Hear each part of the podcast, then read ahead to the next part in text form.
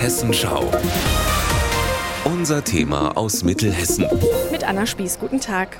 Heute ist es wieder soweit. Alle sieben Jahre findet in Oberaswa ein besonderes Straßenfest statt. Der ganze Ort feiert vier Tage lang, dass er zum Kreis Marburg-Biedenkopf gehört. Das sollte nämlich mal anders sein. Das weiß einer ganz genau, und zwar Horst Wagner. Der lebt seit 1977 hier und ist hier der Dorfchronist. Herr Wagner, erzählen Sie doch mal, was ist da damals überhaupt passiert? 1973, da war die Gebietsreform, wo alle kleinen Orte aufgelöst wurden und zusammengeschlossen wurden. Und da hatte Oberaswe den dringenden Wunsch geäußert, zum Kreis Marburg zu kommen. Die waren bis dahin beim Kreis Frankenberg gewesen. Und das wurde erst zugesagt, aber dann im Gesetz nicht umgesetzt. Und danach gab es dann größte Aufstände und da konnten die Offiziellen nichts mehr erreichen. Und Oberasse wurde wieder umgekreist, hieß das damals, und kam zum Kreis Marburg. Und das heißt, wie kann man sich so einen Aufstand dann vorstellen? Also es wurde grundsätzlich alles boykottiert, was offizielle Verbindungen waren. Zum Landratsamt, zum Bürgermeister. Es wurde nichts mehr umgesetzt. Der Bürgermeister ist zurückgetreten, offiziell. Man hatte keinen Ansprechpartner mehr und die offiziellen Stellen wussten nicht mehr, was sie mit Oberasse machen sollten.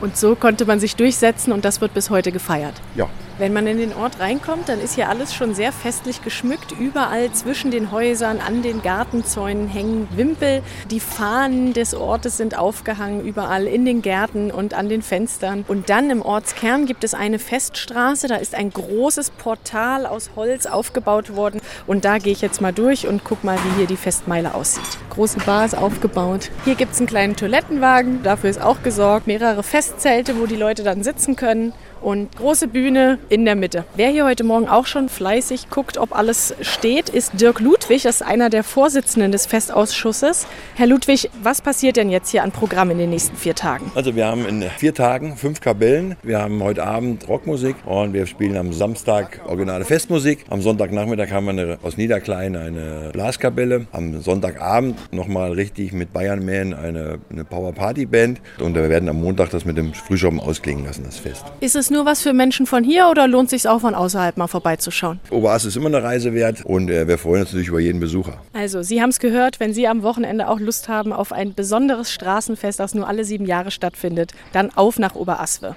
Aus der Feststraße, Anna Spieß.